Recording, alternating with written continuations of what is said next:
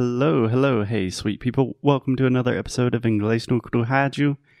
This week on the show, Alexia is suffering like the little kobaya that she is. So, how are you doing today, Alexia? I'm doing great. I think I've been doing a pretty good job with this article. Um, but we still have to finish it. Yeah.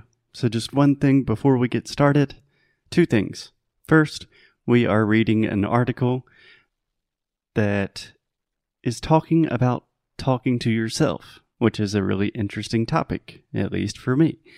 Secondly, Alexia, something that you do that I absolutely love, that I think a lot of our listeners could learn from, is after you read something or after you do anything good in English, you always say, huh, I did a pretty good job. Yeah. I mean, it is self assurance, I think. Yeah. It's just realizing the fact that learning a new language, pronunciation, reading out loud, all of these things are really difficult, and you should be happy when you're trying. Damn right. okay. oh, heck right. Or darn right. yes. How would you translate damn right? Yeah. Uh, I would say like con certeza, but No. with uh, something a little more forceful. yeah. Um, it's not that, but it's like, é isso aí. you know? Yeah, something like that. Yeah. Can be a little bit sensitive in certain situations. Anyways, we are going to continue reading the article. I will give Alexia corrections. And if you have not listened to the last few episodes, we recommend starting with the first one. Yes. And if you would like to read with us, just go to our description, uh, to our show notes, and the link will be there. So I am ready. Can I start? Absolutely. Go for it. As always, read with emotion, enthusiasm. Give me your most passionate reading voice in English. Yet, self talk enjoys certain. Peraí. Ah, Vamos lá. we talked about this in the last episode. I know. Whenever you are reading out loud, you are always going to mess up at the start. So just take a breath, start again. Don't worry about it. Yet, self talk enjoys certain advantages over inner speech, even in adults. First, silent inner. Meu Deus, I am struggling. One second. Let me, you know, like when you're turning on the machine and then it takes a yeah, it takes a little bit to, um, I'll just say that too. I could say like to Yeah, to warm up. yeah, to warm up. So, again, yet self talk enjoys certain advantages over inner speech, even in adults. First, silent inner speech often appears in a condensed and partial form. As Fernyhough has shown, we often tend to speak to ourselves silently using single words and condensed sentences. Mm-hmm.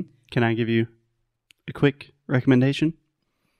So, first, Fernyhough, that is the name of a psychiatrist or researcher. Strange name. Secondly, the word condensed. Condensed. Yes. So you were saying condensed. This is a very common mistake that almost all Portuguese speakers make when they see a word that ends in ed. Automatically, your cute little Brazilian brain wants to think condensed. But normally, in English, with an ed, we simply add the t sound. So the correct pronunciation in this case is simply condensed. Condensed. Nice. Speaking out loud, by contrast, allows the retrieval of our thoughts in full, using rhythm and intonation that emphasize their pragmatic and argumentative meaning and encourages the creation of developed complex ideas. Woo. Good job. Yeah, retrieval, is that correct? hmm The retrieval. Yeah, I I don't know why I stopped because I think in my mind like retrieval, golden retriever, and then I was very confused Yeah. about it. Yeah, I also made that association. Retrieval is not a very common word, but do you understand what it means? To retrieve. Yeah. Um, I think I do, but I'm not sure to be honest. Most of the time, we would say to get. Like, I'm going to retrieve that item. That means you're getting it, you're picking I it up. may I make a link with dogs when you retrieve is like to get something and to uh, to fetch, right? yeah, to get something and bring it back. yeah, that's what I understand. Yeah, but not super common. Do you have any other questions in terms of vocabulary, grammar, pronunciation? No, just uh, the word ritmo in English that I think that it's going to be very hard for everyone. I remember that you correct me a hundred times. at Um, least. At, least. But I think that I did it correctly. Yeah, you Okay. pronounced it great in this case. So, rhythm. This is one of those words in English that the way we write it is absolutely crazy. So, we write this word R H Y T H M. Makes absolutely no sense. So, just think of two things rhythm. Rhythm. Rhythm. Perfect. Perfect. Rhythm of the night. Yeah. Oh, night. It's really difficult when you have a word in Portuguese, ritmo, yeah. and then rhythm. Rhythm. Okay, so in this paragraph, I think the most interesting thing, and something that I've never really thought about before, when you have thoughts in your head, they are probably quite condensed. Like they are not a complete idea. So, for example, if I'm thinking, mm, I'm angry at Alexia, and I just have a thought like, mm, Alexia, okay. But if I actually say that thought out loud, it's probably like I'm a little bit frustrated with Alexia because she ate the last cookie and I wanted the cookie. So last night I was watching um, a guy talking about how to to not to win arguments, but how to make sense with arguments with someone else.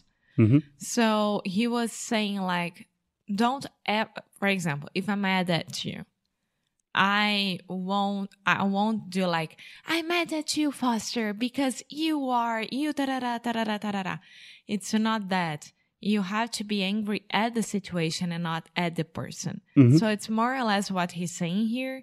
Like, if you have bad thoughts or nice ideas, but it's all inside of your head, you're going to be very confused about what you want to say, what you want to think, which is the subject there. So when you say it out loud, it makes sense because it's the situation is the idea is the fact and not the person or not Yeah. um, the place. Yeah. That's kind of a form of nonviolent communication, Yeah. something that I've been working on a lot in therapy. Anyways, are you ready to continue with the next paragraph? yes. Okay.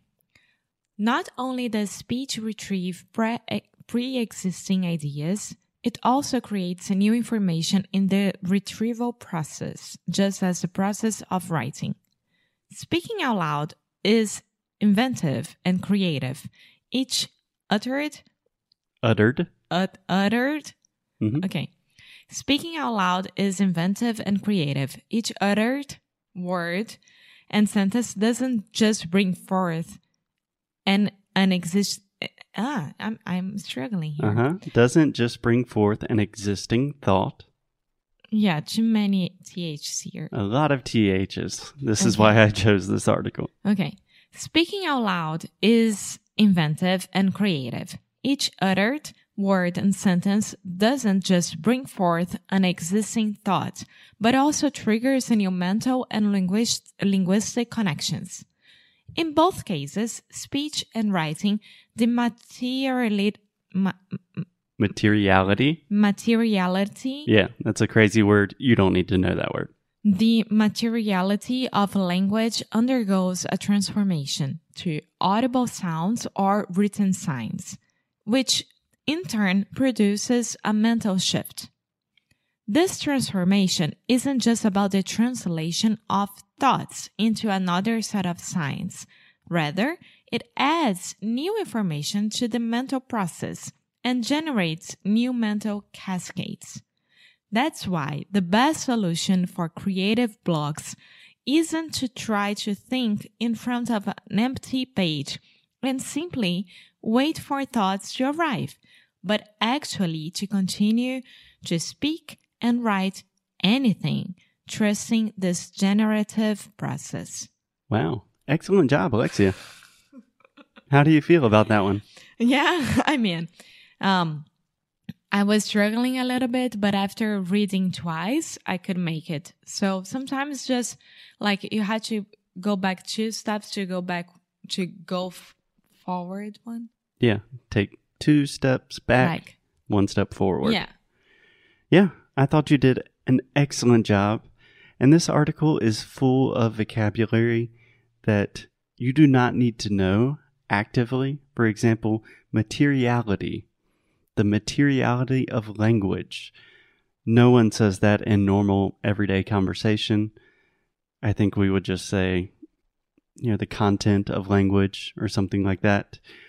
So it's good when you're reading to understand okay, this word exists. I understand the context, but I don't really need to actively use this word in conversation. Yeah.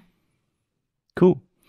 So, do you understand or do you agree with the idea that speaking or writing not only helps you clarify your ideas, but it really helps you generate your ideas Yeah. I mean, why do people write on journals, for example? in journals? in journals or why do they have a to-do list or why do they have to organize ideas on paper or writing on your computer before doing stuff exactly. so yeah of course Exactly. I hear a lot of people say that I write to think. hmm Like people write in order to really understand what they think about a certain subject. And you can do the exact same thing with speaking to yourself. hmm So if you have an idea and you're curious about it, talk about it with yourself and you'll probably generate new ideas and really understand what you think. At the same time, you are improving your English. yes Okay. Great job today, Alexia. Tomorrow we will finish this incredibly difficult article. Do you have any questions? No i don't i am already trying to read the next paragraph so i can be ready for it Okay. We will talk to you guys tomorrow. As always, keep up the good fight. and lose well bye